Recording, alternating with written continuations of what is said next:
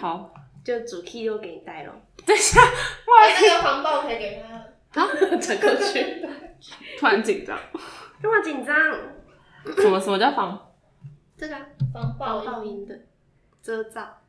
真的哦那你还是要主讲吧。问题给你问啊了，可恶，过 去。欢迎欢迎收听说好的欢迎说，so hard。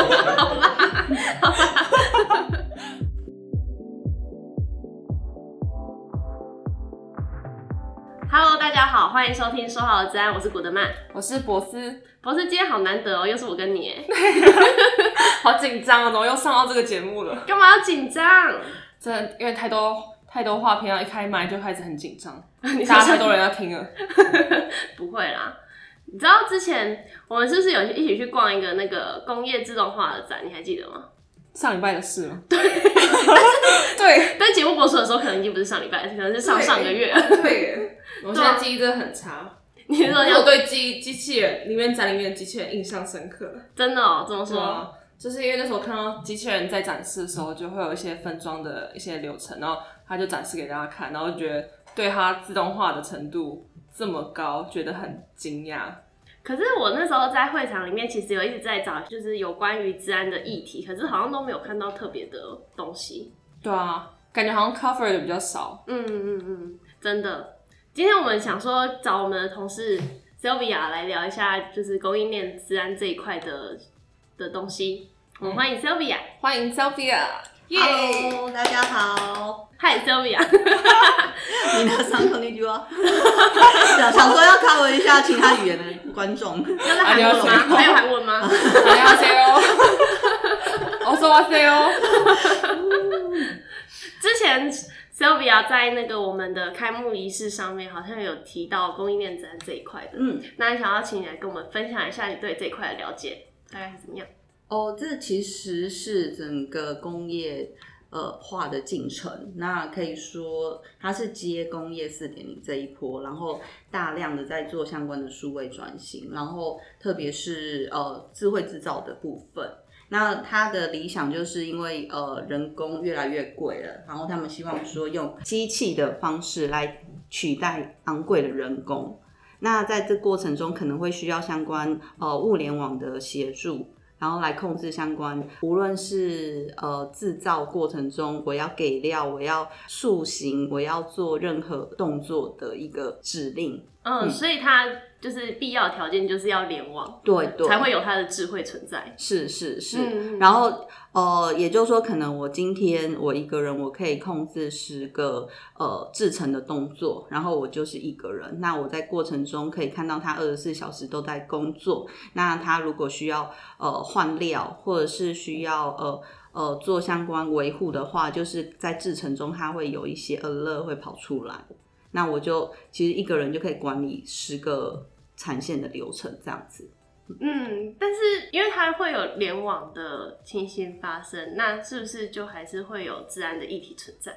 呃，是的，是的，是的。其实过往呃，很多治安专家有研判说，哦、我如果今天是骇客，我可以呃深入到相关物联网里面，他去改一个相关指令，然后就可以改变整个制程，然后造成整个产线瘫痪，然后可能就会导致这个公司产生很大的那个损失。真的，嗯就像之前好几年前的那个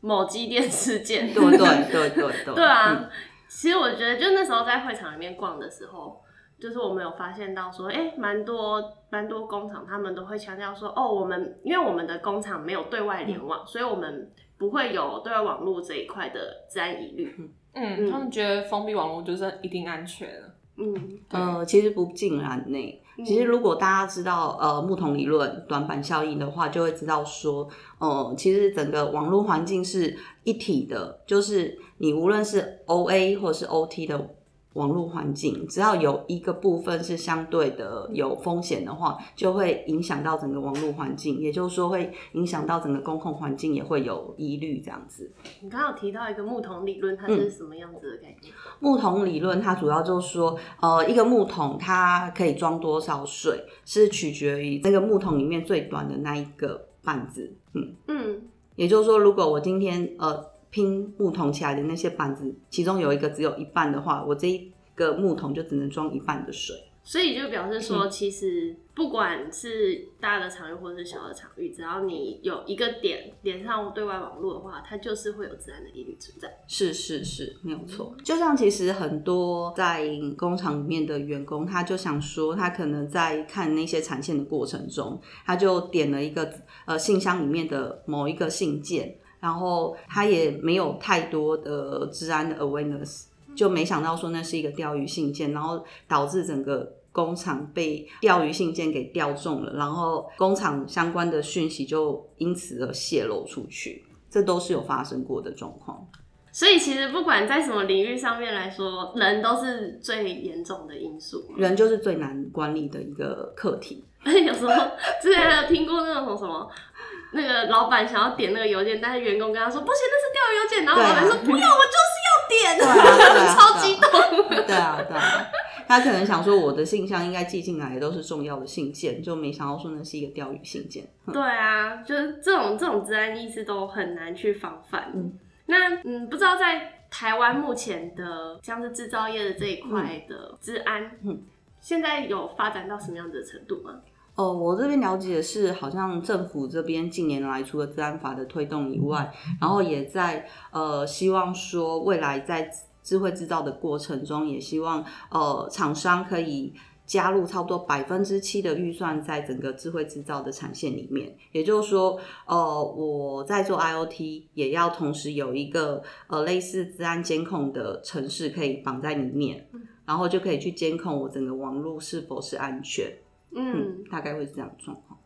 可是这样子不就代表就是制造业这一块的成本会提高吗？那对于我们经济上面是不是也会有点影响？呃，这个成本是必须要去考虑的，因为如果说我今天我没有花这这样子的一个成本下去，我反而被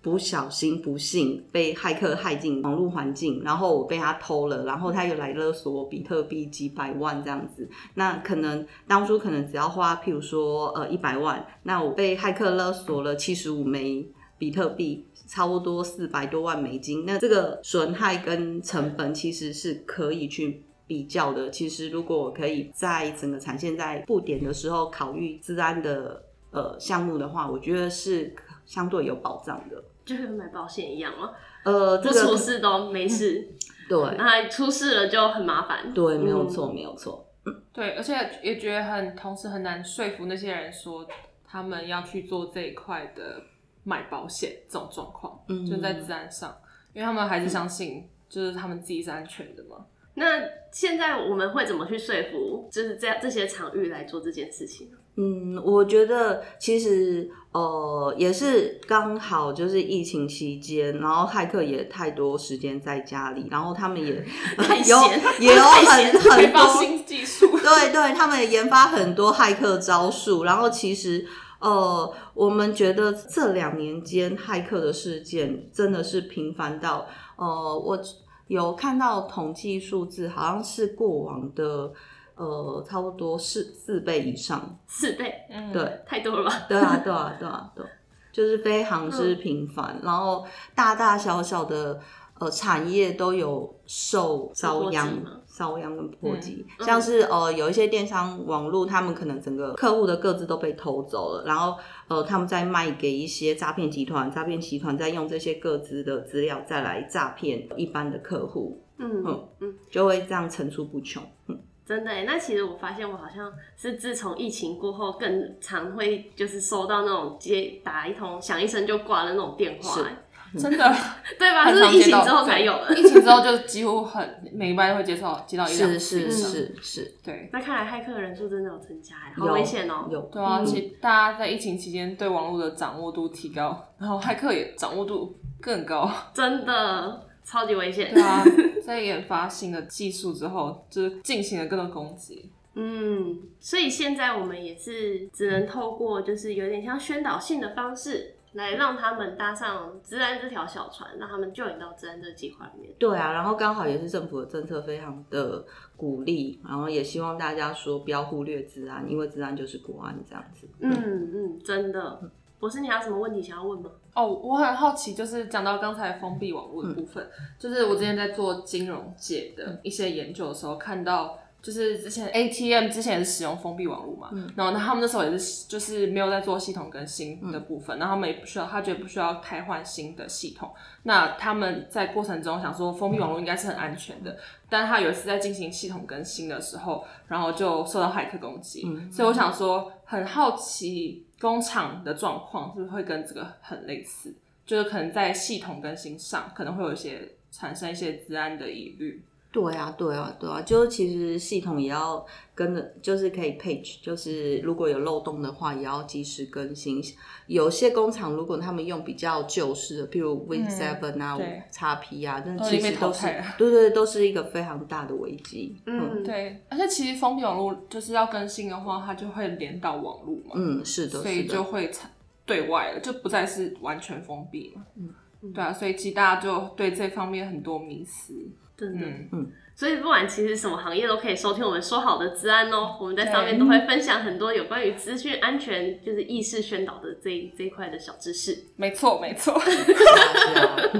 今天非常感谢我们欢迎 Sylvia 到我们节目上面跟我们分享这一也非块。常荣幸接受大家的邀请， 然后也希望说有机会可以再跟大家一起分享，然后也欢迎如果说呃大家有什么治安上面的呃问题或者想法，也可以留言给我们，嗯，谢谢 Sylvia。那我们这期节目聊到这边，我们下次见，拜拜。拜拜拜。